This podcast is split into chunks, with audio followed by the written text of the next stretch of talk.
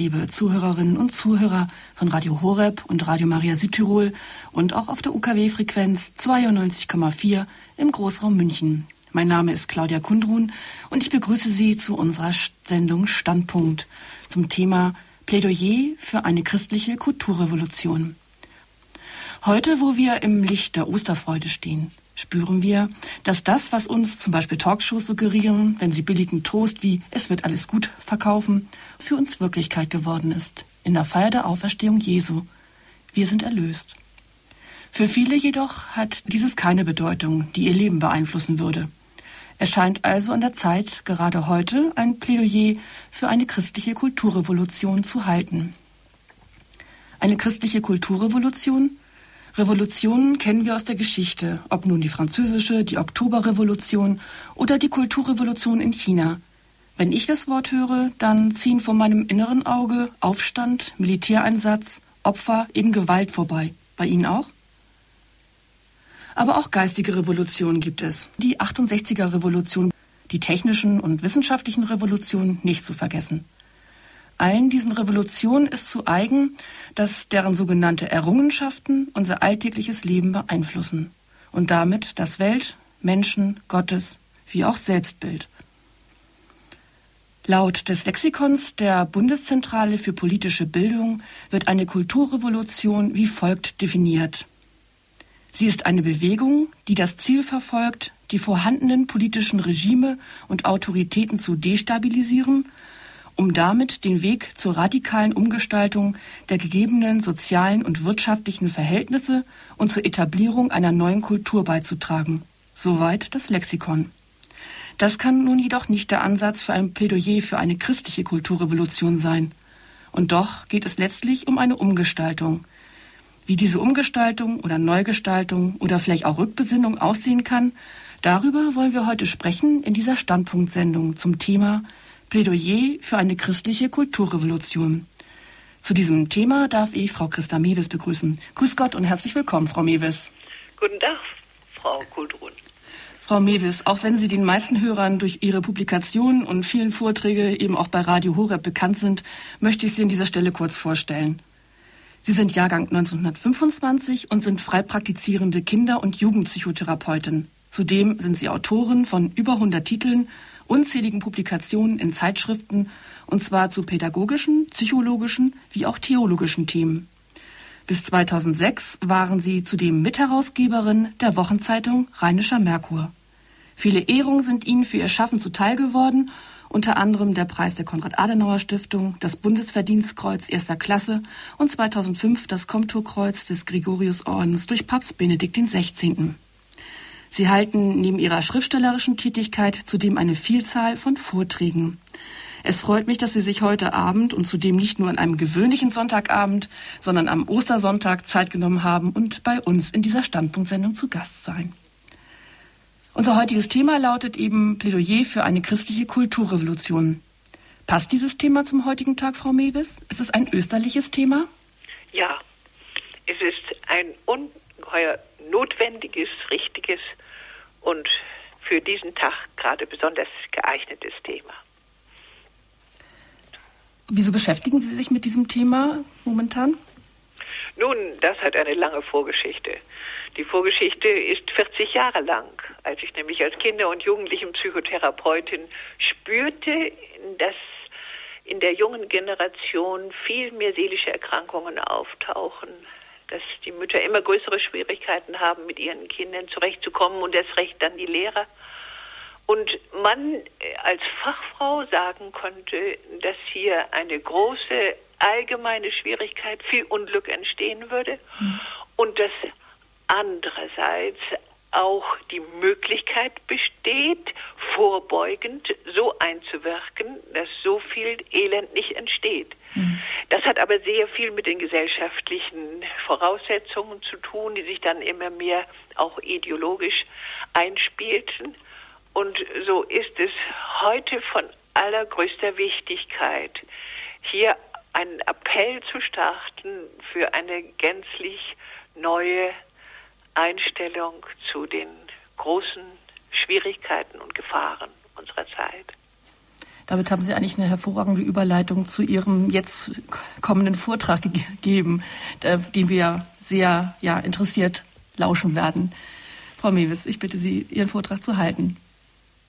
Meine Damen und Herren, vor Sonnenaufgang heute Morgen hat die Dunkelheit weichen müssen. Das große Licht brach mit dem Osterfeuer mächtig hervor und entzündete auf der Welt Milliarden von Kerzen, hinter denen bei jeder einzelne eine Person stand, deren Gesicht aufleuchtete. Eine Weltgemeinde von Christen ließ sich anzünden von ihrem Erlöser, der ihnen vor 2000 Jahren zugerufen hat, ich bin das Licht. Ostern 2008. Ein Aufbruch wie in jedem Frühjahr seither? Oder ein Ostern in noch gespannterer Erwartung denn je? Haben Finsternis und Licht sich diesmal nicht in noch schärferer Kontur voneinander getrennt?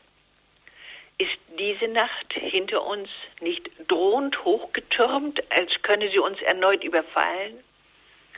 Ist sie nicht wie eine Wetterwand? Ist finster nicht, nicht das Grundmerkmal unserer Zeit? Ja, das ist ein berechtigtes Bild. Erdrückend steht die Masse der Menschen Schuld im Hintergrund, in Gestalt von so viel Missbrauch und Grenzüberschreitung der Moderne. Aber zur Resignation darf uns das nicht verführen, denn wir Osterchristen stehen ja im Licht. Ja, wir hören die helle Stimme, die uns zuruft, ich mache alles neu, ich Christus. Ich bin das A und das O, der Anfang und das Ende. Ich will dem Durstigen geben von dem Brunnen des lebendigen Wassers umsonst.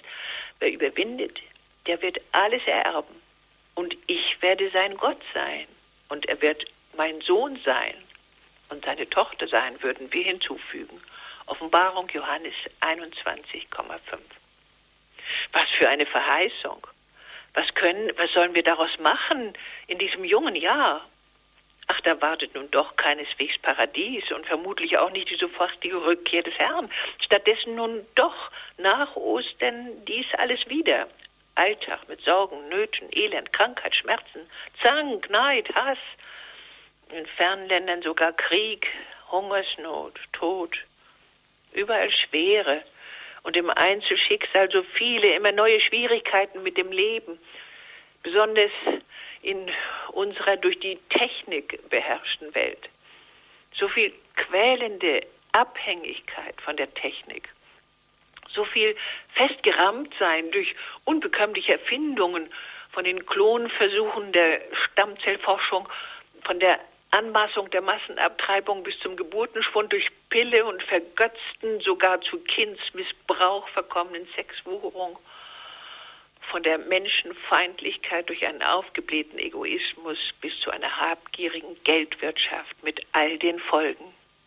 Psychische und physische Erkrankungen in Massen und drohende Armut in einer überheblich gewordenen Menschheit, die es sich herausgenommen hat, die es gewagt hat, Gott wie eine veraltete Statue in die Ecke zu stellen. Dazu gehört extrem gesteigert in den vergangenen Jahrzehnten das große Ausgelachtwerden, das Verhöhntwerden der Christen. Heute noch an Christus glauben, in unserem modernen Leben, das ist doch Unsinn.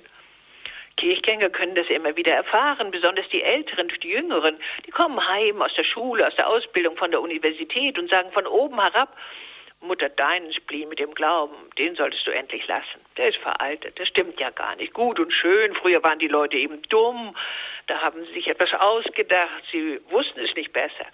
Aber heute ist das längst alles unhaltbar, es überholt, die Wissenschaft weiß es ganz anders. Gott Vater, den haben die echt Klugen nirgendwo entdeckt, nicht mal auf dem Mond. Dass Gott die Schöpfung und den Menschen gemacht hat, was für ein Unsinn. Aus Leben auch noch. Nein, der Mensch ist ein Produkt des Zufalls, stammt vom Affen ab eine Sache von Naturgesetzen, die lassen sich erforschen, die lassen sich nachahmen. Damit kann man sogar den Menschen zu einem neuen Wesen machen, ganz neu, so wie die Wissenschaft es ermöglicht. Nicht Gott, die Wissenschaft macht heute den Menschen neu. Was rennt ihr noch zur Kirche? Wir brauchen die Kirche heute nicht mehr. Sie hat ausgedient. Wir Menschen machen alles neu. Wir sind modern, ganz fortschrittlich, ganz selbstständig, ganz allein mit unserem groß besseren Wissen. Viele Christen heute sind solcher Glaubensverhöhnung ausgesetzt. Ja, manche verbergen im Freundeskreis bereits schamhaft, dass sie glauben, dass sie noch in die Kirche gehen, dass sie den Tag mit Beten und Danken beginnen und beenden. Und manche denken angekränkelt, nun, sie mögen ja recht haben, die Jungen. Sie sind ja so klug heute. Sie gucken so tief in ihre Mikroskope. Sie erkennen so viel mit ihren Computern. Mag sein, dass jetzt die Zeit kommt, in der jungen Wissenschaftler die Zukunft machen. Ich würde von diesem Dünnwerden des Glaubens nicht sprechen, wenn ich als eine, die sich ihr Leben lang in der psychotherapeutischen Praxis mit Psychopathologie beschäftigt hat. Wenn ich nicht berichten könnte aus dieser Erfahrung, dass wir Christen froh und aufrecht als letztgültige allgemeine Wahrheit jenes Wort aus den Offenbarungen des Johannes hören dürfen, das Gott uns von dort her zuruft. Siehe, ich, Christus, mache alles neu. Ich, Gott, bin das A und O, der Anfang und das Ende. Auch heute noch sitzen Gott und Christus nämlich fest im Regimente. Denn der Mensch ist mit seinem Menschenmachen, mit seiner Überheblichkeit am Ende. Viele wollen das noch nicht sehen und manche geben sich weiter große Mühe, den Menschen Sand in die Augen zu streuen. Und dennoch hat sich noch nie so deutlich wie heute gezeigt, es ist nicht Unsinn, an Gott zu glauben. Es ist hingegen der blanke Wahnsinn zu meinen, der Mensch käme ohne Gott aus. Seit 50 Jahren versucht man nun abermals, den Menschen, das Leben, die Welt allein aus Menschenhand neu zu machen, nach der eigenen Mütze in Ost und West. Da predigt eine sogenannte Wissenschaft, die mit echter Wissenschaft im Grunde gar nichts zu tun hat, dass man lediglich für alle Kinder die gleiche Erziehung zu machen habe. Eine Erziehung, die bewirke, dass schließlich alle Menschen gleich denken, sich gleich verhalten. Dann wäre die neue schöne Welt rasch da. Dann gäbe es plötzlich den neidlosen, besitzlosen, friedlichen, genormten Massenmenschen in einer gerechten Massengesellschaft. Als erstes müsse deshalb die Familie weg, denn sie produziere immer neu Chancenunterschiede. Das aber sei ungerecht. Deshalb müsse sie weg. Backe, backe Menschen. Aber diese Ideologie geht von einer falschen, einer unwahren Behauptung aus. Denn der Mensch ist keine leere Tafel von Geburt an. Er ist nicht das weiche Holz, das die Facherzieher und Fachpsychologen allein bearbeiten können. Die Menschen bringen alle schon Verschiedenes als individuelle Vorgabe von Gott mit. Sie bringen aber auch schon ihre Möglichkeit zur späteren Freiheit mit, Freiheit der Entscheidung zum Guten oder zum Bösen, zum Licht oder zur Finsternis. Denn Gott macht den Menschen auch heute noch aus Lehm und haucht ihm seinen Atem ein. Das heißt, wenn man die Bildersprache der Schöpfungsgeschichte übersetzt, aus Materie und seinem Geist, aus Körper und Geist, Seele. Jeden Einzelnen anders handverlesen, wie uns der genetische Code in strenger Wissenschaftlichkeit bestätigen kann mit dem großen neuen Sündenfall heute, nämlich sein zu wollen wie Gott und alles allein neu zu machen, sind unsere klugen Verhöhner deswegen so sehr am Ende, dass viele Menschen merken, dass sie in der jüngsten Zeit, in den vergangenen 40 Jahren, abermals gefährlichen Verführern aufsaßen, die ihnen nicht das Paradies der Zukunft, sondern den Zerfall unserer Gesellschaft mit Milliarden Schulden des Staates erwirkt haben. Gerade unsere Zeit hat bitter erfahren müssen, nichts klappt ohne Gott. Selbst anmaßend hat sich die Bevölkerung in unserem Land zum Beispiel durch Abtreibung und Verhütung so dezimiert, dass nicht mehr genug Menschen nachwachsen. Wo sollen denn in Zukunft all die Hände herkommen, die durch ihre Arbeit diejenigen miternähren, die krank, alt oder klein sind? und die im Gleichheitswahn und ohne Gott erzogenen Kinder heute werden oft geradezu chaotisch, unruhig, unfähig zum Schulunterricht, aggressiv, oft auch süchtige oder trotzige Schulverweigerer. 20 Prozent der Jugendlichen haben keinen Schulabschluss. Loserschicksal wartet auf sie. Unglück, Depression und Gewalttätigkeit sind die Merkmale, die Symptome für die Vereiterung des krank gewordenen Menschengeistes heute. Und wenn man vernachlässigten, ohne Geborgenheit in der Familie aufgewachsenen Menschen nun auch noch suggeriert, diese abgewirtschaftete Gesellschaft gehört notfalls mit Gewalt abgeschafft, dann kann es durchaus eintreten, dass die verbitterten, gescheiterten, verführten, verarmten dazu ansetzen, damit den Anfang zu machen.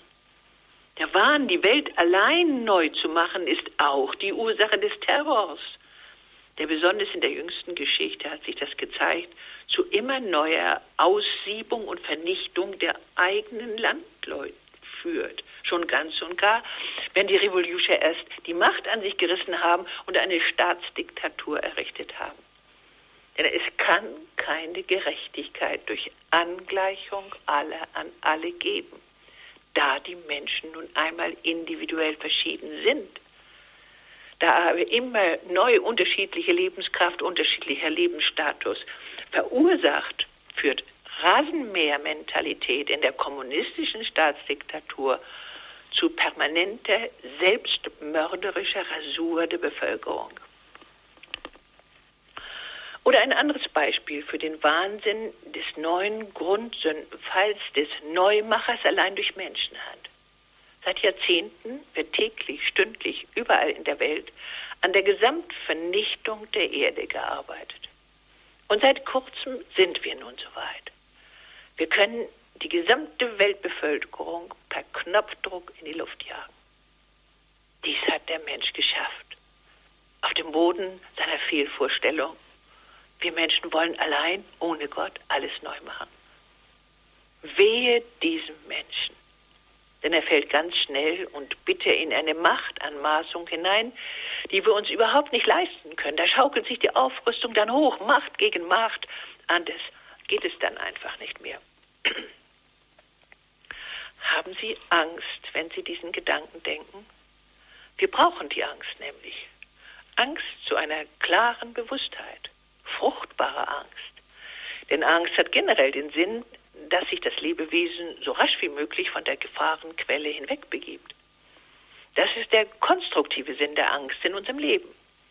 Wer kann denn angesichts dieser Situation noch in irgendeiner Weise mit diesem Geist machtanmaßender Sünde kokettieren wollen? Wie soll es dann noch irgendwem, der das durchschaut, möglich sein, sich bei unseren atheistischen Weltveränderern anzubiedern, ihnen und ihren hochmütigen Parolen auch nur den kleinsten Finger zu reichen.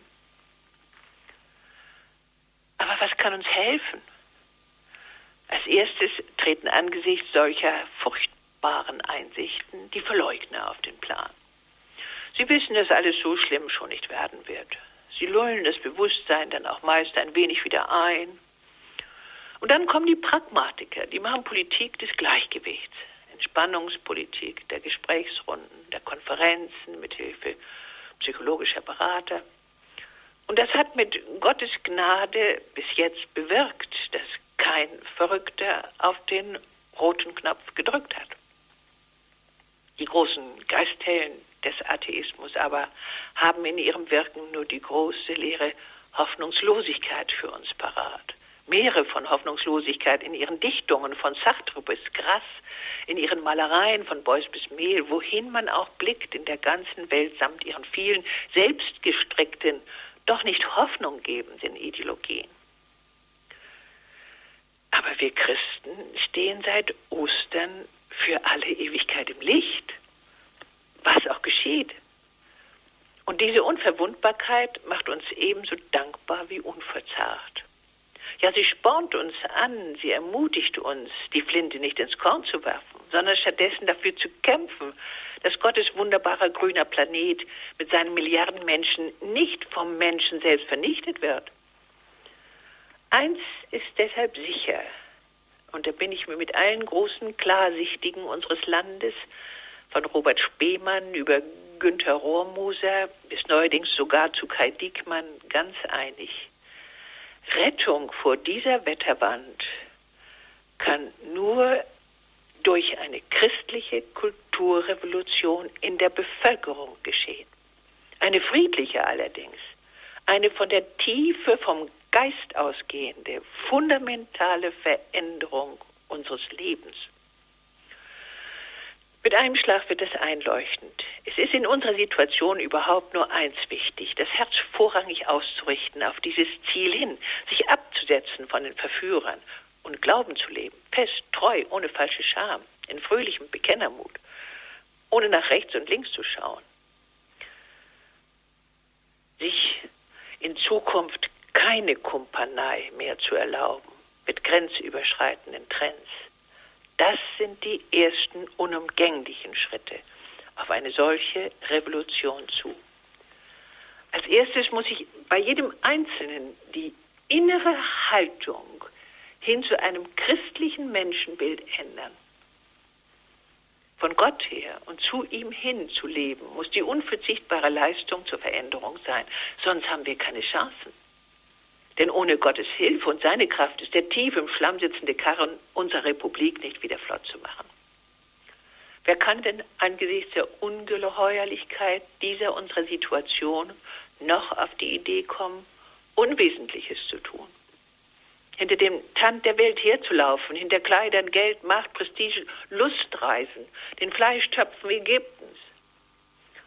Wer nicht vergisst, was die Stunde geschlagen hat, der weiß auch, wie viel man tun muss, wie viel Wichtiges es zu tun gibt. Zum Beispiel erst einmal die gleichgültige Unentschiedenheit aufzugeben. Nicht weiter im verhängnisvollen atheistischen Mainstream mitzutrotten, damit man nicht zu jenen gehört, vor denen die große Tür der Endgültigkeit womöglich zuschlägt wie Christus es sogar in drei Gleichnissen direkt anmahnt. Aber wir sollten uns auch so viel wie möglich jeder an seinem Platz und jeder nach seinem Können ganz pragmatisch für eine christliche Kulturrevolution einsetzen. Mit neuer Gemeinschaftsbildung, neuen Netzwerken, mit christlichen Zusammenschlüssen sollten wir uns zum Beispiel wehren gegen die Übergriffe des Staates, auf die Kinder und die Dezimierung der im Grundgesetz verbrieften Elternrechte. Statistisch gedeihen Kinder in der Familie bei ihren leiblichen Eltern besser als irgendwo anders. Das ist Fakt. Und das liegt daran, dass die Familie eine Vorgabe Gottes ist. Sogar die Hormonforschung kann heute belegen, wie sehr junge Eltern auf die Verantwortung für die Neugeborenen eingeschworen werden nach deren Geburt durch das Ausschütten eines Glückshormons. Oxytocin heißt es. Wir sollten uns auch wehren durch Bekanntmachen der planmäßig unterdrückten Gegebenheit, dass wir Fachleute das erhebliche Krippenrisiko längst kennen. Säuglinge und Kleinkinder erleiden durch die tägliche Trennung am Speicheltest ist das heute nachweisbar, allmählich chronisch werdende Stressschäden. Christliche Kulturrevolution heißt es deshalb, den jungen Müttern diese Gefahren zu vermitteln und sie zu lehren, diese so wichtige Zeit der Konstituierung des Gehirns ihres Kindes sehr ernst zu nehmen und ihr liebevoll entgegenzutreten. Christliche Kulturrevolution heißt, jungen Müttern zu helfen, dass sie sich nicht von ihren Babys trennen müssen, weil der Topf für den Unterhalt nun zu klein zu werden droht. Den Müttern zu helfen durch Hilfsdienste, durch Zuschüsse, durch Entwicklung von Programmen zur Entlastung der Mütter und zur Unterstützung der so lebensnotwendigen Familie als Schutzort für die Kinder. Christliche Kulturrevolution bedeutet Verbreitung dieser Wahrheit mit Appellen auch an die Regierung, die Familie ganz direkt mehr zu unterstützen. Das ist Aufgabe der Christen. Denn die Spezies Mensch ist auf Liebe, auf diesen christlichen Höchstwerk hin angelegt. Ohne Liebe gedeiht der Homo sapiens nicht. Und die Fähigkeit dazu wird durch die Liebe der Mütter für ihre Säuglinge so in diesen eingeprägt, dass sie im Erwachsenenalter Selbstliebende werden können und dann auch nicht so leicht die Ehe scheiden. Die Hirnforschung bestätigt es heute, besonders in der Phase der Konstituierung des Gehirns, eben in den ersten Lebensjahren, füllt sich das Gehirn durch die Mühewaltung liebevoller Mütter, ja durch langes Stillen, das ganze erste Jahr voll hindurch nach Bedarf, eben durch die hingebungsvolle Liebe, dadurch vor allem wird der Mensch sogar intelligent, leistungsfähig und ehefähig. Das ist das Ergebnis von Studien von ernstzunehmender Wissenschaft. Wir sollten es deshalb nicht länger zulassen, dass ein militanter Feminismus unsere junge Frauen aufwiege zur Ablehnung der als Falle diskriminierten Mutterschaft und zum Kampf gegen die Männer. Denn dadurch werden diese schließlich so mutlos, dass ihnen die Kraft zur Familienbildung schwindet. Die Mutter muss mit unserem christlich revolutionären Nachdruck als der lebenswichtigste, der wertvollste aller Berufe hohe, ja besonders hohe Anerkennung und materielle Stützung erfahren. Dann werden junge Mädchen auch wieder Familie gründen mögen. Denn mit 1,3 Kind pro Familie bleiben wir sonst ohne Zukunft. Wir sollten auch Mut zur Kirche machen, weil es Hochmut ist, zu meinen, wir könnten unser Leben ohne diese so reich sprudelnde Kraftquelle bestehen. Gott ja, Kirche nein. Was für eine Unterschätzung unserer Bequemlichkeit sind solche Aussagen. Als wenn wir die Aufmunterung zur Überwindung unserer Schwächen nicht durch die heiligen Predigtexte und die Eucharistie nötig hätten. Darüber gibt es sogar neuerdings Statistiken. Menschen, die in einer Familie mit gelebtem Glauben und regelmäßigem Kirchgang aufwachsen, sind im statistischen Mittel später gesünder. Und sie haben sogar eine längere Lebenserwartung.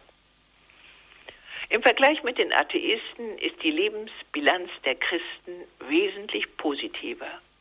Und auch diese neuen Forschungsergebnisse sollten ins Feld geführt werden, um den Unentschiedenen zu vermitteln, das Christentum nicht nur wahr ist, sondern auch glücklicher werden lässt. Denn die Opfer der Eltern für die Kinder pflegen sich in Gestalt liebevollen Nachwuchses im Erwachsenenalter auszuzahlen. Christliche Kulturrevolution heißt, im Alltag liebevolles Vorbild zu sein, besonders auch der Väter für ihre Söhne. Was haben wir davon, wenn wir uns egoistisch abschotten? Was kommt dabei heraus, wenn wir unserem Ehemann, unserer Ehefrau, unserer Nachbarin, unserer Schwägerin, unserem undankbaren Sohn, unserer undankbaren Tochter oder unserer Schwiegermutter nicht vergeben, sondern auf Recht haben pochen? Was bringt uns das Macht und Recht haben, das Wegdrängeln und Fortbeißen aus Neid? Wir sehen doch, wohin eine solche Lebenslinie, eine solche Grundeinstellung des Geistes führt, in die Teufelskreise der Rachsucht aller Kain, in die Teufelskreise der Selbstzerstörung. Wie oft bereuen es die Geschiedenen, Versöhnung gar nicht erst versucht zu haben und nun an der zerbrochenen Familienbindung bitter zu leiden. Zu so später Stunde stehen wir in dieser Welt. Wir müssen uns mühen, dass wir nicht unversehens im Zwielicht der Ungenauigkeit stehen bleiben.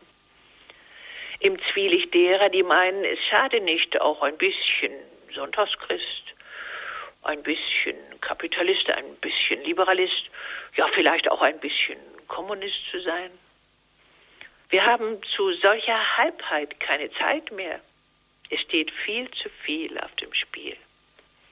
Wie real, wie absolut wahr ist unser Glaube. Zeitlos im Hier und Jetzt, aber auch in Bezug auf die Zukunft unseres Lebens. Man braucht zum Beispiel jetzt um Ostern nur alle das viele neue Sprießen in der Natur wahrzunehmen, um zu erkennen, immer ist es Gott, der uns hält und der für uns alles neu macht. Und von uns wird im Grunde nichts weiter erwartet, als dass wir uns in dieses Licht dieser durchaus greif- und sichtbaren Wahrheit hineinstellen. Dann werden wir mit neu, neugeboren aus Wasser und seinen Geist, hinein in die wunderbare Erbberechtigung Gottes. Dann können wir uns dem Auftrag stellen, daran mitzuwirken, dass, wie wir beten, Gottes Reich auf Erden komme. Gottes Reich, das heißt ein Status, in dem in unserer aller Lebensweise die Liebe den Vorrang hat. In diesem Geist können wir Glauben ganz ernst nehmen und daran mitwirken, die Liebe in der Welt zu mehren, lieben im Alter, sogar unsere Feinde. Dadurch kann schließlich auch in unserer Gesellschaft ein christlicher, ein kultivierter Geist dominant werden. Lieben im Alltag, das heißt das Hassen, das Vergelten, das Übelwollen, das Selbst allein Lust suchen aufgeben und sich immer wieder zu überwinden versuchen, weg von sich selbst, hinein in die Verantwortung vor Gott, durch Einhalten der uns von Gott gesetzten Grenzen auch. Und diese Zukunft hat auch bereits begonnen. Es gibt heute bereits wieder eine Schar sehr bewusst lebender Christen. Durch sie nur kann die christliche Kulturrevolution Wirklichkeit werden. Schaut man sich zum Beispiel um unter den noch gesunden Familien, so wird einsichtig, dass sie sehr bewusst der Hybris, der Selbstüberschätzung des modernen Menschen entgegensteuern. Das sind die Familien, in denen der Fernseher nicht im Familienmittelpunkt steht und dauernd läuft. Das sind die Familien, in denen die Wochenenden mit den Kindern gestaltet werden. Mit Ausflügen, mit Spielen, mit Gottesdiensten, mit Großelternbesuchen. Das sind die Eltern, die pro Tag mindestens eine Mahlzeit gemeinsam einnehmen in denen nicht nur gegessen wird, sondern in denen gebetet und gedankt wird, in denen aber vor allen Dingen auch miteinander gesprochen wird. Das sind die Familien, die das eigene Aufziehen ihrer Kinder als einen der allerwichtigsten Lebensaufträge von Gott verstehen und deshalb hier Schwerpunkte setzen, die sich um eheliche Verträglichkeit bemühen und den Kindern darin Vorbilder sind und ihnen Orientierung gegen die Gefahren des Zeitgeistes vermitteln, gegen das Rauchen, gegen Alkopop, gegen Hasch und Heroin. Der Anfang unserer Kulturrevolution muss das nachahmungswerte Beispiel der Christen sein, besonders als Eltern, als Lehrer als Erzieher, als Pfarrer. Wir dürfen, ja, wir sollen Gottes Mitarbeiter sein. Ganz besonders die Jugend ist dazu aufgerufen. Macht euch die Erde untertan, hat er uns angeraten. Die Erde, die Natur draußen ist damit in großem Verantwortungsbewusstsein, in Liebe gemeint aber auch die Erde in uns selbst. Das heißt, alle jene Lebenstriebe, die wir mit den Tieren gemeinsam haben. Auch die Triebe sollen heute von dieser Jugend neu bewusst in die Beherrschung genommen werden, damit die eigene Natur ihnen dient, statt sie etwa durch das Abrutschen in eine Sucht gefangen zu nehmen. Die Jugendlichen könnten es auch schaffen, sich neu zu disziplinieren, wenn sie sich Gottes Bedingungen stellen, indem sie zum Beispiel verantwortungsbewusst auch ihren Leib als ein Geschenk von Gott gesund erhalten.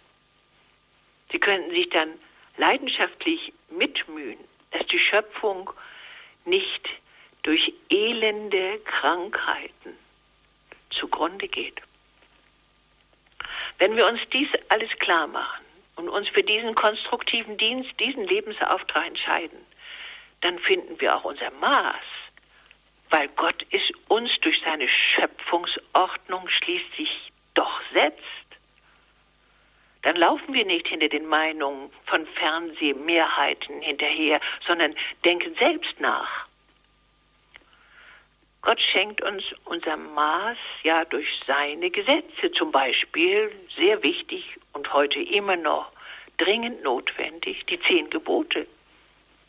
Vor allem aber durch seine uns jedem Einzelnen geschenkte Liebe, die uns überhaupt nur zur durchhaltenden Liebe, zur Verantwortung für unsere Nächsten befähigt, auch in schweren Situationen, wenn ein Schlaganfall über die Familie kommt eine schwere Krankheit, ein Unfall. Die Liebe setzt der Maßlosigkeit unseres Ego die entscheidende Grenze. Aber wir müssen sie uns erbeten, weil wir sonst zu schwach sind, um durchzuhalten. Freilich, wir haben trotz all der erschütternden Realität unserer bedrohlichen Situation keine Aussicht, dieses unseren Jugendlichen so zu vermitteln, dass sie dadurch zum Einsatz aus dem Glauben heraus motiviert werden, wenn diese Liebe nicht von den Eltern an ihren Kindern von Anbeginn an vorgelebt worden ist. Vorgelebt vor allem bereits als ein respektvoller Umgang der Eheleute miteinander.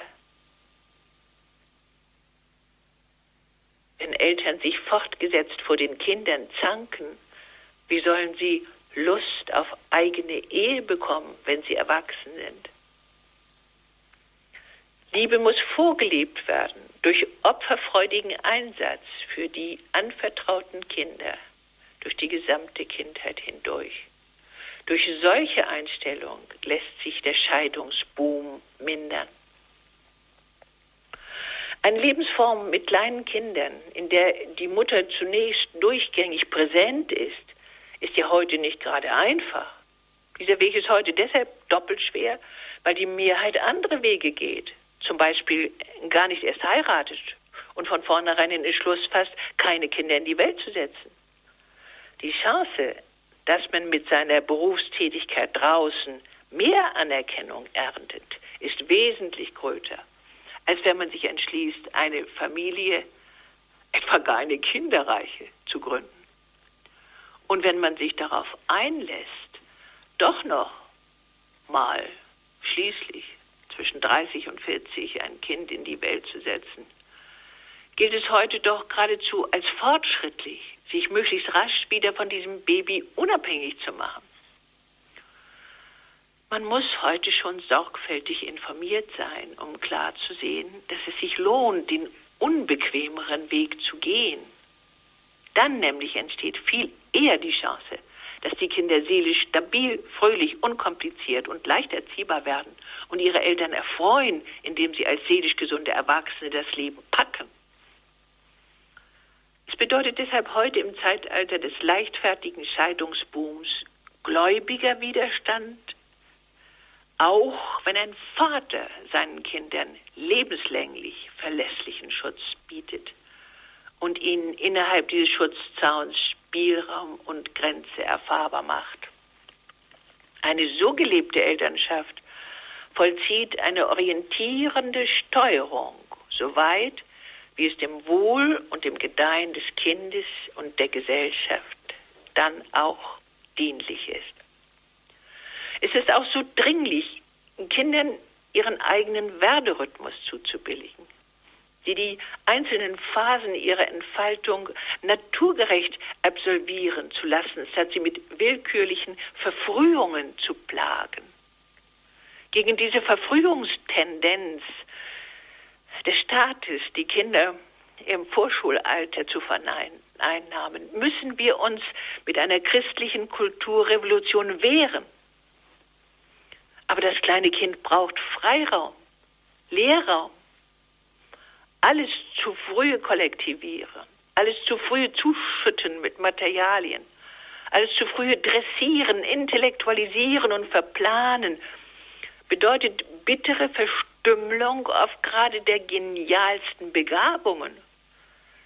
Mit Recht hält es Kultusminister Mayer für wenig wahrscheinlich, dass Wolfgang Amadeus bei unserer Form der Erziehung der Mozart geworden wäre, der uns heute mit seinen Werken so sehr beschenkt.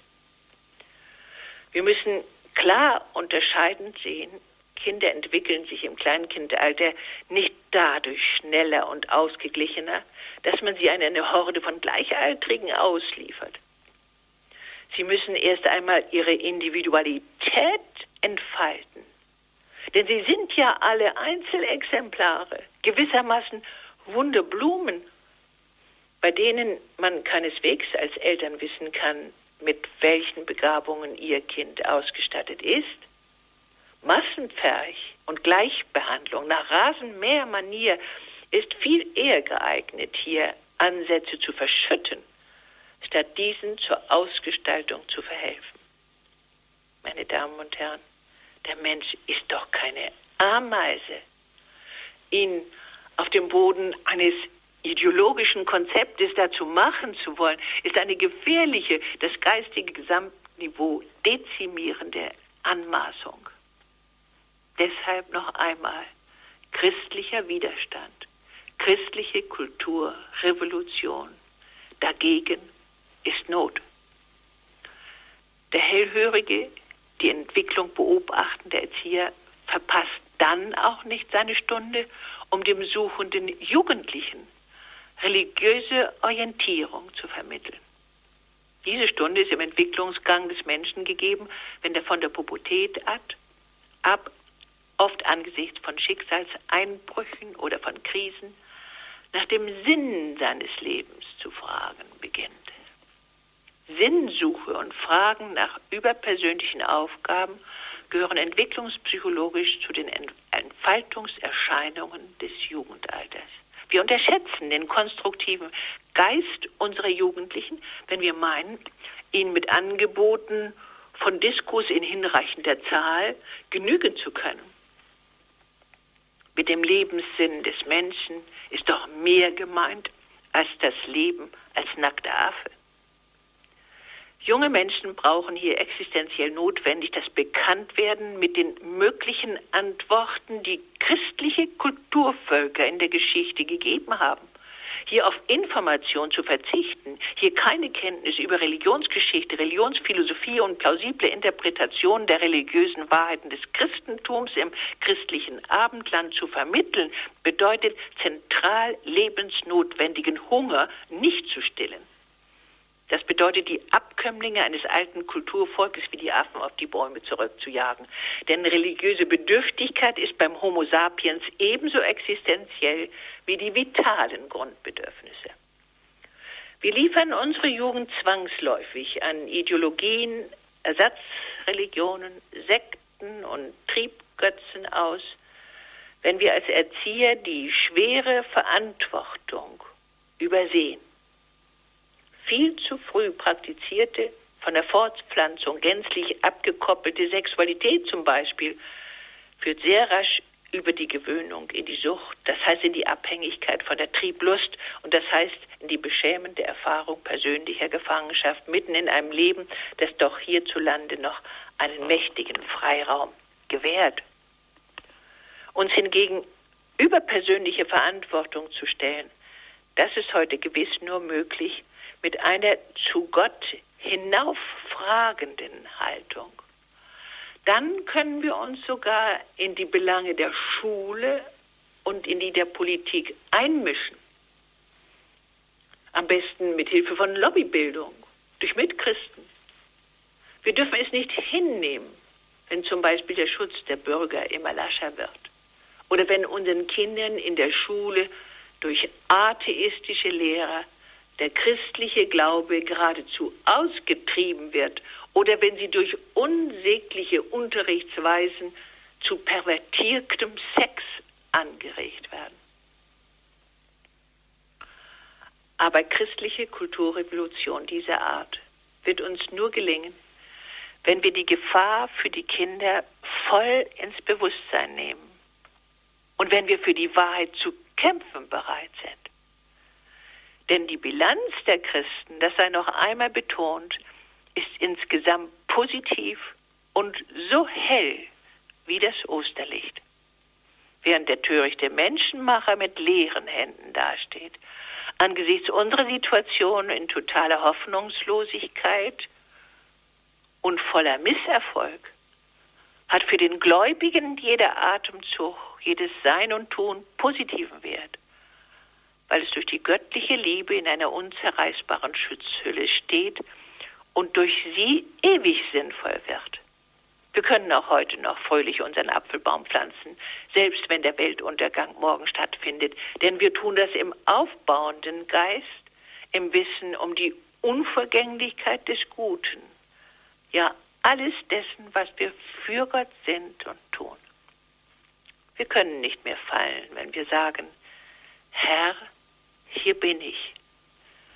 Wenn wir flehen, Herr Christus, erbarme dich erbarme dich über unser armes, zerrüttetes Land. Im Gegenteil, dies ist die einzige kleine Voraussetzung für unsere Ermutigung, für unsere Adoption auch durch Gott. Wir können dann nicht mehr fallen, es sei denn angenommen als Sohn, als Tochter mitten hinein in sein Herz. Wie soll uns je wieder dürsten? Wie sollen wir uns je wieder fürchten? Wie sollen wir je wieder feige zurückweichen? Wie sollen wir uns je wieder ängstigen, wenn wir erfasst sind von dieser heiligen Wahrheit? Jenseits von Ostern dürfen wir in diesem Licht, in dieser Freude, auf dieser Stadtrampe stehen. Dann können wir auch hoffen, dass dieser revolutionäre Geist unserer Gesellschaft zur Gesundung verhilft. Vielen Dank, Frau Mewis, für Ihr Plädoyer für eine christliche Kulturrevolution. Sie haben eingeschaltet bei der Sendung Standpunkt zum Thema Plädoyer für eine christliche Kulturrevolution mit unserer Referentin Frau Christa Mewes. Frau Mewes, wenn wir darüber sprechen, über die Kulturrevolution sozusagen, ist es dann nicht so, dass es um eine Werteveränderung gehen muss, also ein gewisser Wandel stattfinden muss, auch gerade was finanzielle Interessen betrifft? Eine Priorität des christlichen Menschenbildes und des christlichen Weltverständnisses, mhm. wie wir es ja aus dem Evangelium heraushören können. Nicht? Das ist das Entscheidende, das Wertbild auch, das uns Christus vermittelt hat. Nicht? Äh, zum Beispiel hat er uns sehr entschieden äh, vermittelt, äh, dem Neid nicht zu verfallen. Mhm. Der Neid, äh, der Neid des Kain steht ja nicht deswegen allein in der Genesis als erstes, weil er die größte Gefahr des Menschen ist. Und er hat, Christus hat in mehreren Gleichnissen immer wieder darauf hingewiesen, in, dass das Vergleichen eben in diese große Gefahr kommt, durch das Vergleichen in eine negative Einstellung zum anderen zu geraten, hinter der schließlich dann nachher ja, der Totschlag steht. Ich, äh, eben kein Beispiel ist es. Und äh, das ist eine Gefahr, die offenbar so schwer, so gefährlich ist, so immer wieder präsent dass Christus eben da auch mit energischen Beispielen uns in diese, diese Umwertung äh, versucht hineinzubringen. Professor Dr. Klaus Berger ähm, aus Heidelberg, der sagt ja letztendlich, Werte sind es eigentlich nichts und es geht eigentlich um Personen. Das würde ja das, was Sie jetzt eben gesagt haben, auch unterstreichen. Also es geht um das, was eigentlich Jesus als Person, als personaler Gott, der ja. ihm uns ja. aussagt. Alles ist Vorbild, nicht? Und wie Christus uns in dieser ja, ja schier atemberaubenden Weise gerade von Karfreitag bis Ostern gezeigt hat, was Vorbild bedeutet. Mhm. So gibt er uns ja durch dieses Vorbild auch die Richtung an für, für unser Leben. Vom, vom Elternsein als erstes schon einmal, aber für unser Leben hier auf der Erde überhaupt. Es geht also letztlich um die Gebote und Regeln, die uns durch die Bibel von Jesus ausgesagt worden sind die wir auch übernehmen müssen, um einfach unsere, ja, unsere Werte zu durchleuchten. Ja, sicher. Ja, es, es, hört sich dann ja immer so ein bisschen alttestamentarisch an. Ich habe das Wortgesetz hier auch einmal in meinem Vortrag gebraucht. Ähm, es sind, äh, weil Gott uns ja die Freiheit geschenkt hat, was ja eben die große Schwierigkeit bei vielen anderen Dingen ist. Deswegen ist es ja auch keine apodiktische Forderung, sondern es ist eine Anweisung, es ist eine Hoffnung von Gott, dass der Mensch, der so viel Entscheidungsfreiheit hat, doch diesen Weg gehen möge, diese Entscheidung treffen möge, die natürlich immer ein enger Pfad ist und mhm. keine breite Straße, weil wir dann immer all das, was ja in uns noch so lehmartig ist, eben das Erdige in uns, das wir mit den Tieren gemeinsam haben, so dominant ist. Und wenn wir nicht nachdenken, wenn wir, wenn wir diese großen Messages gar nicht mehr haben, die Christus uns geschenkt hat, dann auch von einer Falle in die andere gehen nicht wahr? Ja. Weil wir dann es nicht schaffen, äh, zu einem Leben zu kommen, das Opfer und Überwindung äh, braucht, um zu einem menschlichen, zu einer menschlichen Sinnerfüllung zu führen. Ja. Sie haben eingeschaltet bei der Sendung Standpunkt zum Thema Plädoyer für eine christliche Kulturrevolution mit unserer Referentin Frau Christa Mewes. Und ich begrüße als erstes Frau Margarete Mark aus dem Markgräfler Land. Ja, grüß Sie. Frau Dr. Mewi, ich danke Ihnen ganz herzlich. Ich habe auch Ihre Bücher gelesen. Und äh, was mir scheint, ich möchte nur ganz kurz sagen, es ist nicht viel dazu zu fügen. Was aber heute fehlt, ist die Sinnsuche. Die Sinnsuche, die die Eltern alle spüren, auch wenn die Kinder nach Hause kommen. Es wird nur noch Wissenschaft und Wissen und Können verlangt. Aber die sich in die Belange der Schule einmischen. Das ist heute für unsere Töchter oder Söhne, die Kinder in der Schule haben, sehr, sehr schwer. Das sind oft Lehrer, die noch von der 68er Bewegung angesteckt in der Schule sind und oft nicht den Mut haben, den christlichen Geist auch hineinzubringen. Ja. Min, ja. ja, das ist eine sehr, sehr berechtigte Klage. Äh, und ich kann auch nur dafür warnen, da als Einzelperson vorzupreschen. Deswegen habe ich ja auch äh, das für ein, ähm, eine notwendige Maßnahme der christlichen Kulturrevolution gesehen, dass wir uns zusammenschließen zusammenschließen mit Eltern jetzt zum Beispiel von äh, Schulkindern, die in der gleichen Klasse sind.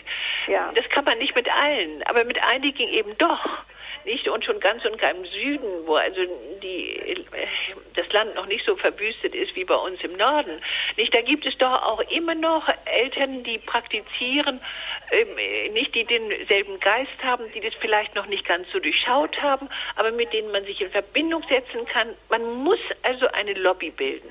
Ja. Und wenn das im Einzelnen nicht möglich ist, dann können Sie sich auch an uns wenden wir haben jetzt zum Beispiel ein Netzwerk gebildet. Schön. Das ist aus, aus meiner Arbeit hervorgegangen. Ja. Ja, wir haben, ich habe einen Verein, Verantwortung für die Familie, nicht, wo, wo nie irgendwo irgendetwas irgendwas kostet.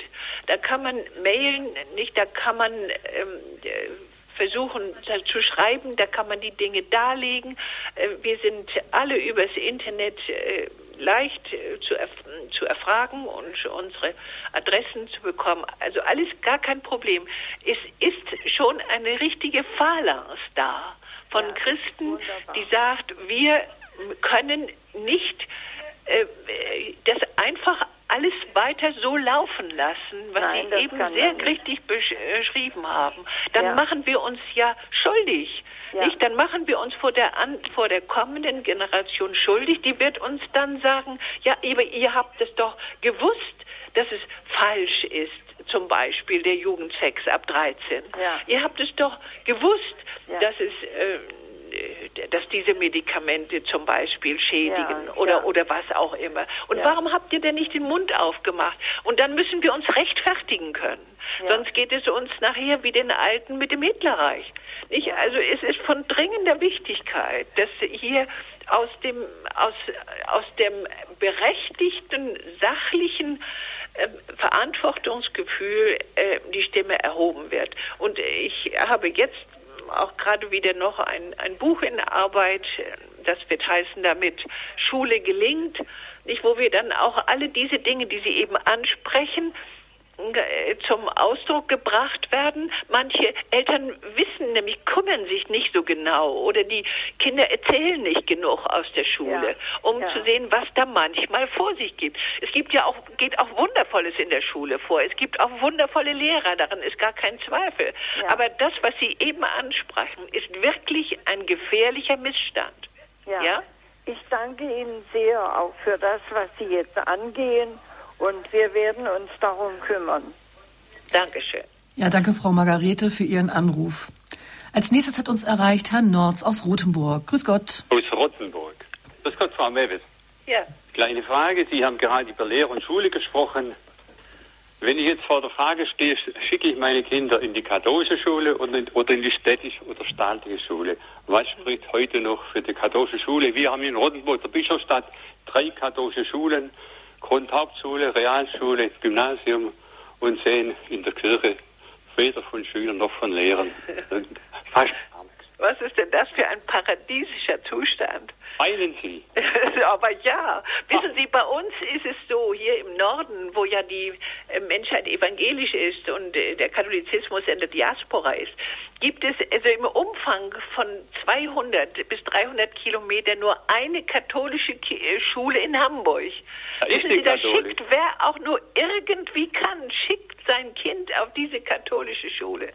Also bitte, freuen Sie sich in einem seligen Zustand, dass Sie noch zwischen drei katholischen Schulen entscheiden können. Und schon ganz und gar haben sich, das hat sich statistisch erwiesen, dass äh, je mehr, also auch also nicht Koedukation äh, gehandhabt wird in den katholischen Mädchenschulen und den jungen Schulen, haben äh, die Kinder die höchsten äh, Leistungsquoten erreicht. Das ist ja auch durch ähm, die Vergleichsuntersuchungen dann an den Tag gekommen. Also freuen Sie sich, dass Sie diesen seligen Zustand haben. Also je kleiner die Schule, je besser vom christlichen Menschenbild geprägt die Lehrer, das ist ja auch nicht jeder, auf jeder katholischen Schule schon noch der Fall, umso mehr Chancen hat man, dass man nachher auch Freude an seinen erwachsenen Kindern hat. Ja, wollen Sie mir sagen, dass Lehrer an der katholischen Schule, die nicht in, der, in die Kirche gehen, von der Kirche nichts halten, dass die im Geiste der Schule unterrichten? Ja, da, da gibt es natürlich auch Missstände, nicht? Äh, nicht, da, da, muss man schauen, wie der Hersus geschah. Es gibt äh, da natürlich auch ähm, äh, Rektoren, die dann vielleicht nicht äh, gut genug auslesen. Ich habe Schulen erlebt, bei denen werden die Lehrer so auf Herz und Nieren geprüft in Bezug auf ihren christlichen Geist und ihr christliches Menschenbild, dass daraus hohe Qualität erwachsen ist. Übrigens nicht nur in Deutschland, sondern auch in der Schweiz und in Österreich.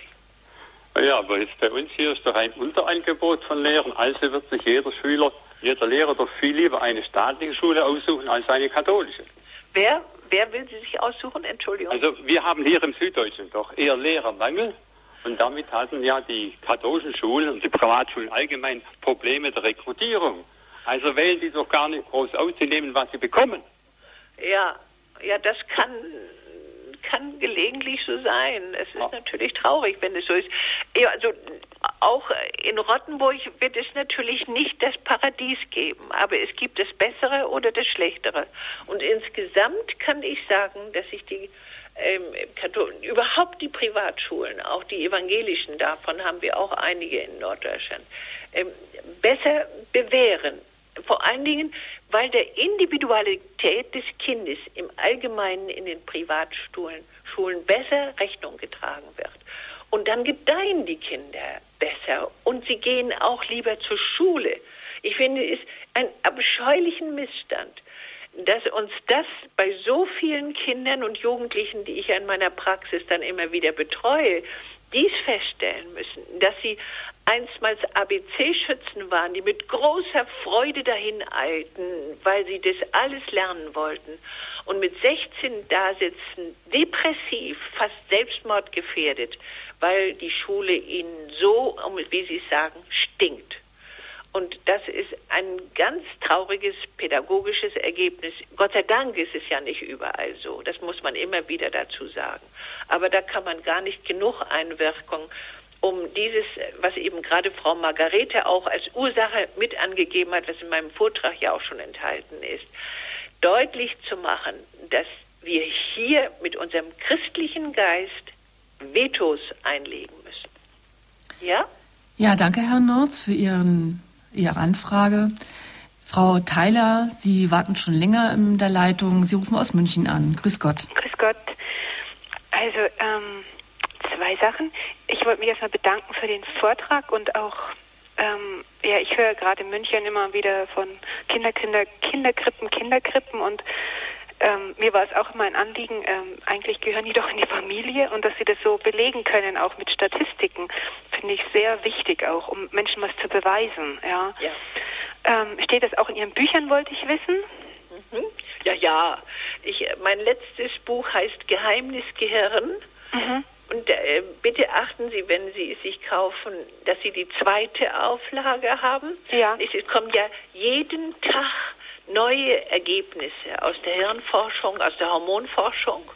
Ja, äh, also das ist ja ein, ein ganz neuer Zweig durch die neue Technik, die PET-Technik, die Computertomographie-Technik, die jetzt hier so viel mehr Dinge äh, erklärbar macht nicht vorher haben wir sie erfahren, wir haben sie erfragen müssen von den Eltern, wenn wir die Schwierigkeiten mit den Kindern sahen. Wir hatten sehr, sehr viele Erfahrungen schon, weil Freud uns das vor 120 Jahren als erster ins Stammbuch geschrieben hat. Freud hat gesagt, schaut in die Säuglingszeit, schaut in die frühe Kindheit. Hier liegen die Ursachen schwerer Neurosen. Und deswegen haben die Psychoanalytiker 100 Jahre lang auf der Couch geforscht, nicht bei ihren Patienten und erhebliche äh, Ergebnisse auch schon gehabt. Jetzt haben die Psychoanalytiker ein Memorandum herausgegeben. Wenn Sie das lesen, nicht die Psychoanalytiker, diese erfahrenen Psychotherapeuten sagen, es ist eine Katastrophe, das, den Säugling von der Mutter zu trennen. Nicht? Und das bestätigen jetzt eben auch zum Beispiel die Speicheltests und all die Ergebnisse, die ja auch, da sind sehr viele Tierversuche jetzt gemacht werden, die dann sagen, dass sogar die Gehirne von den kleinen Ratten krank sind, wenn sie dann von der Mutter weggeholt werden und isoliert aufgezogen werden. Das haben wir auch an Affenversuchen, vielen anderen äh, auch schon gehabt. Ich habe auch in meinem Buch Geheimnis Gehirn die rumänischen Waisenkinder angesprochen. Da habe ich auch PET-Bilder davon gezeigt. Also Geheimnis Gehirn mit einem dicken Literaturverzeichnis, mit all den Dingen, wie wir schon wissen. Das ist für uns und für mich, die ich 40 Jahre darum gekämpft habe, besonders schmerzlich, dass jetzt, wo die Bombe geplatzt ist, und sie nämlich zeigt, die Kinder werden krank. Die Depression ist die zweithäufigste aller Krankheiten. Äh, wir haben nicht mehr genug Kinder. Wo die Bombe geplatzt ist, jetzt nicht die Einsicht wächst, nicht, sondern mehr stattdessen in die falsche Richtung weitergeht. Ja. Das ist für mich unverständlich und deswegen brauchen wir eben eine christliche Kulturrevolution. Jetzt habe ich aber noch zu dieser christlichen Kulturrevolution eine Frage und zwar bei Jesus fängt das Ganze mit dem Evangelium an, dass er eben sagt, ähm, kehrt um, ja. Und diese Botschaft ähm, fehlt mir ein bisschen bei Ihnen und ich wollte Sie fragen, wo hat das ähm, Ihrer Meinung nach den Platz? Weil ich denke, Menschen gehen auch wirklich ähm, noch schlimmer, als dass dieses Leben mies wird, dass sie depressiv werden, die gehen verloren. Ja? Und. Äh, das ist Jesus Grundbotschaft gewesen. Und wo, wo äh, hat es bei Ihnen den Platz? Ja, immer. Das kehrt um, ergibt sich ja aus dem Elend. Nicht? Es ergibt sich, das schönste Beispiel ist ja der verlorene Sohn. Nicht? Er ist da nun hingegangen äh, und es ist ihm, er hat alles verprasst und, und er ist immer elender geworden. Er hat mit den Schwanen hat er die Eicheln fressen müssen und er kehrt um. Nicht? Er kehrt zum Vater um. Er sieht, es ist falsch. Nicht? Genau das habe ich in meinem Vortrag jetzt die ganze Zeit gesagt. Wir erkennen, es ist falsch. Und jetzt kommt nicht, jetzt brauchen wir die Christen, die christliche Einstellung, die sagt, der, das Grundsätzliche, was falsch war, war, dass wir geglaubt haben, hochmütig geglaubt haben, wir brauchen Gott nicht. nicht? Und die Umkehr heißt, ich kehre zum Vater zurück. Ja?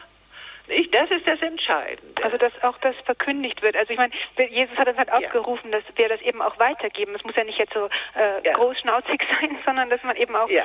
sagt, dass Menschen da wirklich auch den Weg zu Jesus finden, weil ohne Vergebung werden sie den Vater nicht finden. Ja. Nun ganz gewiss. Ja. Nicht? Und das ist ja eben auch immer wieder die Aufgabe der Kirche. Ja. Dieses so umzusetzen. Wozu hat er uns denn diese wunderschönen Gleichnisse gebracht? Ja. Er hat ja diese ganze Konkretion aus unserem Leben, die sind ja auch ganz überzeitlich, das erleben wir ja heute doch auch immer noch, äh, nicht ge gegeben, da, weil es auf diese Weise umgesetzt werden kann und wir eben merken, es ist nicht zu Ende, indem ich jetzt äh, depressiv im unteren Schacht sitze. Ich kann da wieder rauskommen, indem ich sage, Herr, Herr, bitte hilf mir, komm mir zu Hilfe. Dann kommt er ja auch. mhm. nee? Okay, also ich ja. bin auch so ein Kind von dieser 60er-Generation und ja. habe auch die Depression und alles durchgemacht und ja. auch diesen Weg. Aber es musste mir auch verkündigt werden. Das muss ich auch ganz klar sagen. Ich habe einen Afrika-Missionar erlebt, der mir das Evangelium gesagt hat, dass ich wirklich begriffen, dieser Jesus, ja, diesen, das ist der Sohn Gottes, der für mich gestorben ist und der, äh, ja, dadurch kann ich überhaupt, dadurch habe ich überhaupt Gott erkannt, ja. Ja. Ja. Okay, vielen herzlichen ja, Dank. Danke schön. Wiederhören. Wiederhören. Ja, danke schön, Frau Theiler, für Ihre Frage und auch für Ihr Zeugnis. Als nächsten Hörer darf ich begrüßen Herrn Feldmann aus Kassel. Grüß ja, Gott. guten Abend, Feldmann Kassel. Ich hatte also folgenden Vorschlag. Das Ganze muss ja flankiert werden durch Gebet. Der Heiland hatte gesagt, betet, ihr werdet empfangen. Ja. Sich hat auch der Vater für seinen verlorenen Sohn gebetet. So müssten wir, wie vor 40 Jahren ein Sühne-Rosenkranz-Kreuzzug für die Bekehrung Russlands gestartet wurde, müssen wir einen Rosenkranz-Kreuzzug für die Bekehrung unseres Vaterlandes starten. Ja. Natürlich beten wir ja alle, wir beten auch ja. alle in den Rosenkranz, aber für ja. viele Anliegen, die sicher gut sind. Aber das Anliegen einmal für christliche Väter, für christliche Familien, für mehr Priester, die wir dann brauchen, ist auch klar. Ja. Für die Bekehrung Deutschlands mit all den Facetten, die das hat. Das wäre mein ja. Vorschlag zum einen, also flankieren durch gezieltes Rosenkranzgebet für Deutschland. Zum zweiten, wir müssen ja auch gerade als Ältere können wir was tun, indem wir sagen, wir tun es bewusst nicht so sehr ablenken, tun es bewusst ein bisschen im Konsum zurückhalten und tun es bewusst auf Gott ausrichten, wie Sie es ja auch gesagt haben in Ihrem Vortrag, mehr auf Gott ausrichten. Gott geht vor. Und was man auch machen könnte, viele Eltern haben ja nicht mehr das Geld. Millionen Menschen arbeiten die ganze Woche und haben ihren Lebensunterhalt nicht. Damit die jetzt ja. nicht neidisch werden, das dürfen sie ja nicht, müsste ja. man folgendes machen, eine Patenschaftsaktion gründen. Jeder, der das kann, der Glück hat, übernimmt die Patenschaft der einen, der, für einen, der Pech gehabt hat. Ja. Das wäre mein Vorschlag. Wäre ja. das irgendwie mit einbaubar? Ja, wunderbar. Herr Feldmann, Dankeschön für die Anregung. So konstruktiv. Ja, das muss ich unbedingt mit aufnehmen. Patenschaften. Nicht, äh, wir müssen nämlich den Neid, wie Sie ganz richtig, wunderschön konkret sagen, wir müssen dem Neid entgegentreten. Denn äh, nicht in Bezug auf den Neid ist es furchtbar gefährlich, dass wir dann in den Kommunismus abrutschen. Ja? Nicht? Mit dieser Vorstellung, wir wollen Gerechtigkeit schaffen, indem alle nur noch das Gleiche haben. Das hat Russland 70 Jahre lang versucht, bis wirklich kaum noch einer genug zu essen hatte. Und das ist eben diese andere, diese keinhafte Verwirklichung durch den atheistischen Kommunismus, nicht, der ja von Marx geprägt ist und der hat gesagt, Religion ist Opium des Volkes. Nicht? Also das ist die ganz große Gefahr und so ein Rezept, um es in Anführungsstrichen zu sagen, wie Sie eben genannt haben, so müssen wir den Neid und wir müssen ihn angehen. Ich danke Ihnen sehr für diese Erweiterung meines Vortrags. Wunderbar. Ja, danke, Herr Feldmann, für Ihren Impuls und Ihre Anregung. Ja, ist doch gut. Ja, ein weiterer Zuhörer hat uns erreicht. Ich begrüße Herrn Reichelmeier auf Wolfratshausen. Herr Reichelmeier, grüß Gott, Frau Neves. Frau Neves, ich, habe eine Frage und zwar viele Fakten genannt, die aus wissenschaftlichen Untersuchungen herrühren und ich sage mal, die irgendwo kontra Glaubenswahrheiten oder vielleicht sogar für Glaubenswahrheiten aus der christlichen Sicht stehen. Mhm. Gibt es da irgendwo ein ich sag mal, Nachschlagewerk oder gibt es irgendeine Internetseite oder irgendein Dokument, wo diese Glaubenssätze in Anführungszeichen aus christlicher Sicht und die Fakten aus ja. wissenschaftlicher Sicht irgendwo gelistet sind? Ja, also ich, ich habe schon gesagt, ich, ich habe Jahrhundertbücher geschrieben. Das letzte ist Geheimnis Gehirn.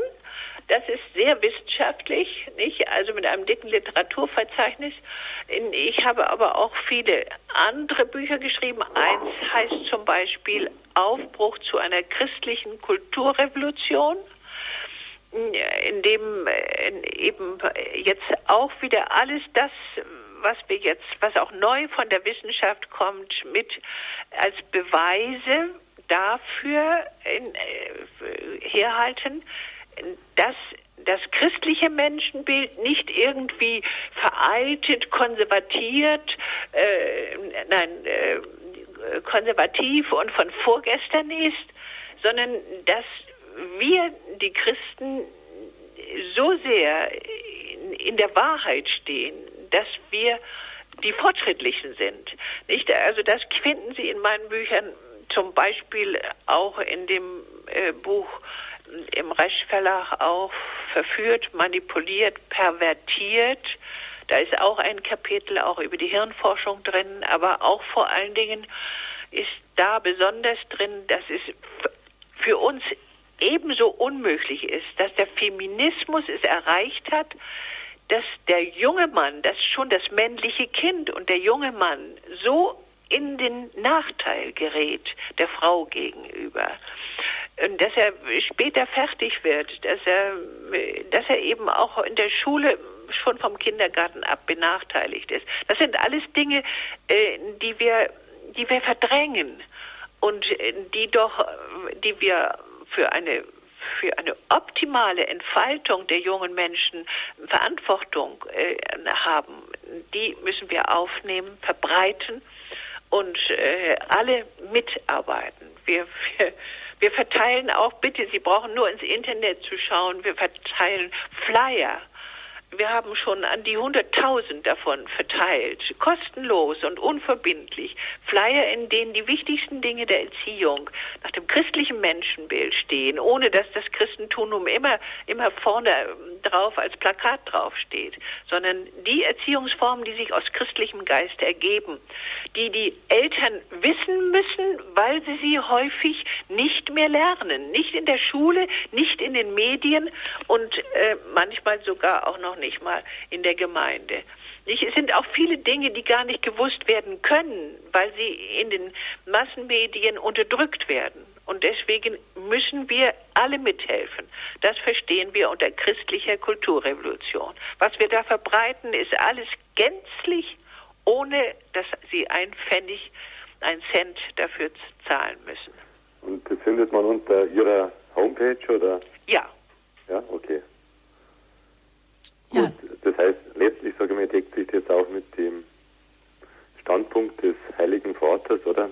Der auch, ich sage mal, eigentlich gegenüber der Wissenschaft und Glaube eigentlich den Dialog ankündigt, indem er einfach sagt, auch der Glaube Ja. enthält Wahrheit. Ja, ja, aber sicher, nicht? Ich, ich habe jetzt kürzlich ein Zitat von ihm gelesen, dass ich in aller Kürze großartig äh, das sagt, was er meint und was wir vom als Fachpsychotherapeuten hinzufügen können. Er sagt zum Beispiel, die wahre Liebe ist Vernunft und die wahre Vernunft ist Liebe. Ja? Nicht, äh, man, wenn man es länger ausführt, dann muss man sagen, nicht, äh, die, die Liebe spürt, dass wenn ich nach der Liebe handle, letztlich auch vernünftig bin. Ja.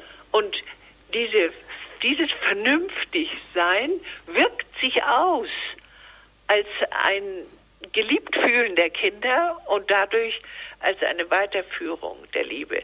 Also in, unser Papst ist wunderbar. Nicht? Der, der hat äh, so sehr gelitten an äh, den deutschen Verhältnissen, dass er sie uns nun also wirklich auch als Papst äh, sehr eindrucksvoll ins Stammbuch schreiben kann. Seinen wundervollen Enzykliken über die Hoffnung und über die Liebe. Okay. Also vergelt's Gott für Ihre Ausführungen. Ja, danke schön. Ja, vielen Dank, Herr Reichelmeier, für Ihren Anruf. Frau Mewes, Sie sprachen vorhin von ähm, Lobbyarbeit, also eine gezielte Einflussnahme irgendwie auch auf das politische Geschehen scheint also doch möglich, um den Standpunkt, den Sie jetzt ja auch vertreten, ähm, ja, weiterzubringen. Ja, wir dürfen da auf gar keinen Fall einfach die Flinte ins Korn werfen. Nicht das Wort Erfolg kommt ja in der Bibel nicht vor. Äh, nicht, äh, in, ich habe es zum Schluss gesagt, indem wir die Wahrheit tun, wie es ja auch so wundervoll im Evangelium heißt, hat das auch Wirkung. Weil das ist dann nachher ein, ein erstaunlich mystischer Aspekt, dass man dann immer sieht, dass, äh, dass dann auch äh, so etwas wie Wunder geschehen. Nicht? Also äh, wir haben jetzt auch immer wieder erfahren, indem wir hier als deutsche Leserbriefschreiber, nicht? Es hat ja in dem Augenblick, wo die, wo der Krippenfeldzug losging, eine auch schon erstaunlich revolutionär, nicht immer christlich, aber doch ganz revolutionär stattgefunden in allen äh, Printmedien zumindest eine riesige Leserbrieffront, die sagte, nein, das wollen wir Mütter nicht, das wollen wir Großmütter nicht, das wollen wir Väter nicht und so weiter und so fort.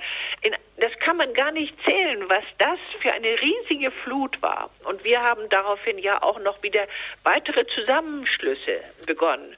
Und das hat zumindest bei dieser forschen Familienpolitik, die sich ja wohl äh, aus Interessen der Wirtschaft in dieser Weise geriert, doch geführt, dass es immer wieder Nachbesserungen gegeben hat. Nicht jetzt zum Beispiel die Nachbesserung, dass man vielleicht doch die Krippen in private Hände gibt. Nicht? Äh, Da kommt jetzt schon irgendetwas dazu oder auch die, äh, die fröhliche Hoffnung, dass ab 1930 die Familien und die Mütter beziehungsweise nun endlich direkt Geld kriegen sollen. Das ist zwar lange hin und ist vielleicht auch noch etwas utopisch, aber es ist doch immerhin, dass es nicht einfach so durchgeht, wie man gedacht hat, dass man mit den Deutschen einfach so umgehen kann. Da hat sich gezeigt, dass es eben auch noch eine erstaunliche Gesundheit in den in dem deutschen in der deutschen Bevölkerung gibt, die durchaus das Gefühl hat, äh, wir sind am Rande, wenn wir die Mütter abschaffen und die überhaupt gar nicht mehr nötig sind. 40 Prozent der Akademikerinnen, der 40-Jährigen hat schon gar keine Kinder mehr, dass das ein kurzsichtiges Rezept ist. Nicht? Und dass wir für unsere Kinder dieses brauchen. Diese Frau, die so viel Liebe hat, dass sie ihr Kind äh, in die Arme nimmt und es so lange streichelt und liebkost und, und sich ihm opfert, bis es sagt, tschüss Mama, jetzt kann ich allein. Mhm. Nicht? Sie sprachen eben, Frau Mewis, die Medien an. Und man sagt ja, wer die Medien hat, der hat die Macht. Heißt das, ähm, oder wie sehen Sie hier die Präsenz des Christlichen im Bereich der Medien? Ja, hier haben wir unseren Hauptfeind. Hm. In den Medien, das ist uns jetzt ja auch durch die tapfere Eva Herrmann ganz wieder ins Bewusstsein geschlagen. Hier ist die Phalanx der Feministinnen, ähm, die das eben ja in großer Zahl um der Karriere willen äh, eben äh, auf Familienbildung verzichtet haben. Mhm. Oder die ihre Kinder eben haben nebenbei laufen lassen und jetzt auch mehr oder weniger äh, bekümmer, bekümmernde Resultate haben. Mhm. Nicht? Diese Front, die ist sehr erheblich und äh, wenn da aus die, in, in dieser äh, in diesem Heer, besonders der, der 30 bis 50-jährigen äh, jungen äh, und mittelalterlichen Frauen in den Medien, wenn da aus dieser Schar eine ausbricht, wie Eva Hermann das tat, nicht, dann ist sie ihren, ihren Jobs am nächsten Tag los. Mhm. Das haben wir ja gerade erlebt. Nicht? Und sie hat nichts weiter getan am Anfang, als ein Buch, Buch geschrieben, das Eva-Prinzip, in dem sie gesagt hat, aber wir können doch Mutter sein nicht einfach ausschalten und Mutter sein ist für mich eine, eine Erkenntnis gewesen von, von unendlichem Glück, dass ich nicht geahnt habe, dass es ein solches Glück überhaupt geben kann. Und im Augenblick, wo sie das geschrieben hatte, ich war sie weg vom Fenster. Mhm. Und deswegen ist von dort nicht so viel zu erwarten. Nicht? Denn äh, das kann sich auch nicht jeder leisten. Nicht? Dann einfach seinen äh, doch auch gut bezahlten Job plötzlich für alle Zeiten los zu sein. Nun ist ja auch Radio Horeb ein Medium und wir machen Medien oder wir können vielleicht aus christlichen Gesichtspunkten etwas bewegen und das ist ja auch unser Wunsch hier bei Radio Horeb. Haben Sie noch eine Idee, was wir tun sollten, können? Ja, vor allen Dingen äh, immer wieder uns die Kraft holen von unserem Gott, nicht? Mhm. Er ist ja da. Er ist bei uns alle Tage bis an der Weltende. Nicht? Und äh, es ist ja von Herrn Feldmann eben schon sehr, sehr richtig und sehr gut gesagt worden. Nicht? Es, die erste Voraussetzung ist, um nicht lahm zu werden, um nicht müde zu werden, nicht? dass wir, dass wir das regelmäßige Gebet, dass, dass, dass, wir, dass das auch das A und O wird in unserem Leben. Morgens mit einer kleinen Andacht, nicht in irgendeiner mhm. Weise, jedenfalls, wenn die Kinder nicht ganz furchtbar eilig in die Schule müssen. Und, und mittags, mittags ein Vater Unser, nur ein Vater Unser zum Mittagessen. Und in der Abendstunde ein eigenes, ein stilles Gebet. Und dann mhm. natürlich eben auch ich habe es ja in meinem Vortrag gesagt, ich, äh, mich macht dieser Slogan, äh, Gott ja, Kirche nein, immer geradezu nervös. Mhm. Nicht? Denn äh, das kann man ja gerne versuchen. Ich versuche es auch manchmal. Nicht? Und binnen kurzen merkt man, dass man seine Bequemlichkeit unterschätzt. Nicht diese vielen Jugendlichen, die ich gehabt habe, die gesagt haben, na ja, na ja, gut, gut, also ich will ihn ja noch nicht ganz abschaffen, unseren Gott, aber, aber in die Kirche, doch nicht in die Kirche. Na ja, mhm. das doch nicht. Und dann frage ich immer, aber was machst du dann stattdessen? Und dann ergibt sich, dass er eben bis elf schläft, mhm. nicht? Und das ist eben nicht das äh, entsprechende, das ebenso Gute wie nun sich äh, zu vertiefen in die Texte. Mhm. Deswegen finde ich es zum Beispiel auch so gut, äh, dass die äh, Mütter und die Väter mit, auf jeden Fall mitgehen in der Zeit, in der die Kinder gefirmt oder konfirmiert werden. Ich, dann haben sie ja auch bei den Evangelischen zum Beispiel äh, zwei Jahre Kirchenpflicht. Mhm. Bei den Katholiken ist das ja sowieso Pflicht. Mhm.